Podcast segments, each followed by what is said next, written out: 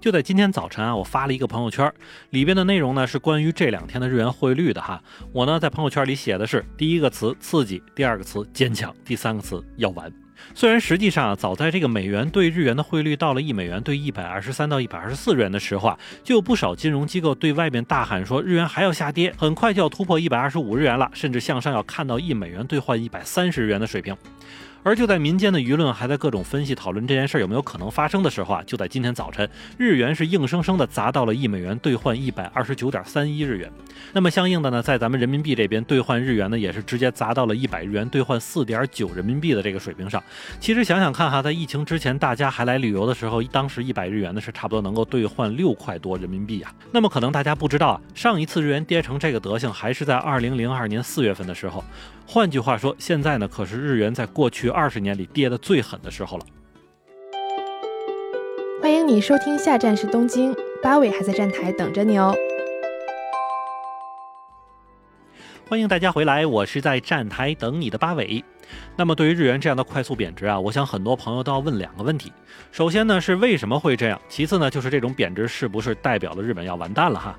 而如果让我们简单的来回答这两个问题呢，那么贬值的原因主要是因为日本和美国两边呢是在进行着完全相反的一个货币政策。那日本央行呢是一直在保持一个叫做货币量化宽松的政策，而美国国内呢则是有越来越多的人去预期自己的央行要加息了。那么这样一来呢，就有很多倒腾外汇的机构呢会大量买入美金，并且抛售日元用来进行投资。所以此举呢也就导致了日元货币的一个贬值。那么除此之外呢，日本和欧美各国之间的长期利差呢也是导致了日元贬值的另外一个原因。不过呢，日元霍霍的向下贬值啊，也不代表日本马上就要完蛋哈。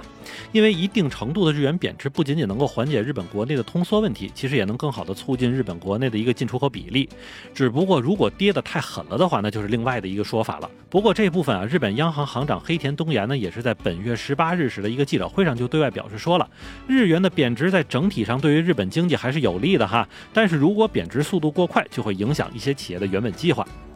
不过日元的暴跌最终导致的结果以及发生的原因，如果往深里考虑的话，可能还是要从日本目前的社会环境来去谈了。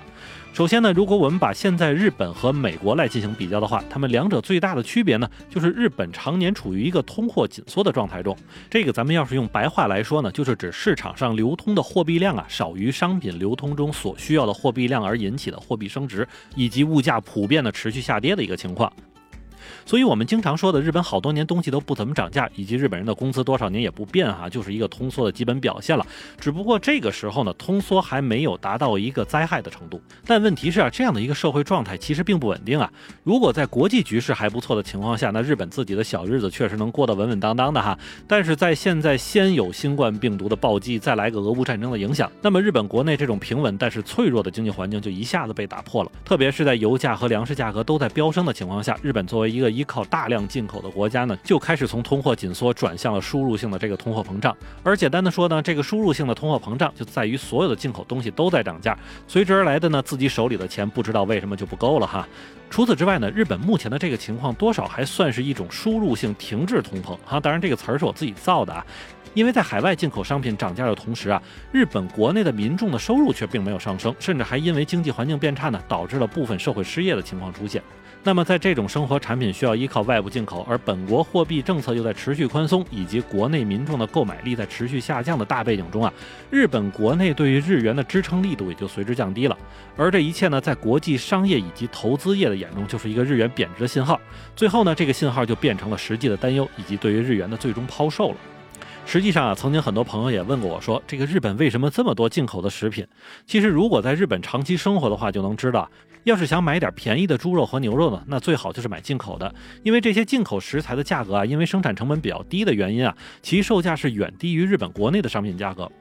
还不仅仅是肉啊，包括类似像葱姜蒜以及一些蔬菜，也都是进口商品要低于日本国产的蔬菜价格。但这并不代表其质量会下降，所以不少家庭在日常采购的时候都会去一种叫做业务超市的批发超市来进行购买，因为里边的这个货品价格要比一般超市低个百分之二十到三十。但是随着这个输入性通膨的到来啊，外国进口商品的价格瞬间就提高了，导致原本购买廉价食材的这个渠道也就消失了，所以不少日本家庭的日子也就开始变得雪上加霜。而根据调查，日本国内大约现在有六千多种食品的价格是大幅涨价，就连肯德基、麦当劳这种万年不涨价的快餐的零售价都涨了二十到四十日元。但与此同时啊，民众的工资却不见上涨，并且这里咱们还没有说到与生活相关的水电煤气费用的价格也是在大幅增加。那换句话说啊，其实从上面这些来看，我们就能知道日元的贬值其实并不是因为某一个原因的突发造成的，而它是属于一个结构性的贬值过程。所以，如果现在想要遏制这种贬值的现象呢，那么最快的方法就是日本央行开始使用加息的这个工具。只不过到现在为止啊，黑田东彦还没有松口这件事儿，甚至在某一次记者的采访过程中还表示说，日元的贬值可能会到一美元兑换一百五十日元的水平。不过随后他又赶紧补充说啊，说这是口头上的可能啊。但就算是口头上的可能呢，听着也是挺吓人的。可是如果从另一个角度上看，日元的此一轮贬值啊，也正是日本多年以来的这个经济策略与国内基础生产力偏科的一个表现。因为日本并不像是世界上其他国土面积更大的国家那样，能够在能源呀、粮食方面进行自给自足。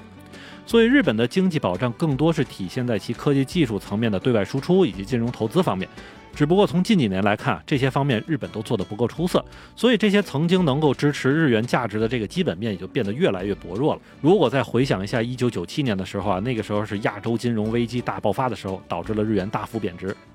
当时日本央行呢已经开始出手干预，但是呢却是无能为力的。最终还是靠美国那边出手呢，才最终把日元控制在了一美元兑换一百四十七点六五日元的水平上。而如果这一轮日元的贬值也像上一次金融危机的话呢，那恐怕日本的日子真的是不好过了。另外，我们再说个题外话哈，就是最近有不少国内的朋友都开始琢磨着，是不是能够在日本贬值的时候抄个底买点东西什么的。其实现在来看呢，由于各种生活类的商品价格都在上涨，所以最终买东西能够便宜的部分也真的是不多。除非你现在决定是购买一些价值更高的商品，可能还会更值一些。但是怎么拿回国又是另外一件事儿了。那么好，感谢您收听下站是东京，我是在站台等你的八尾。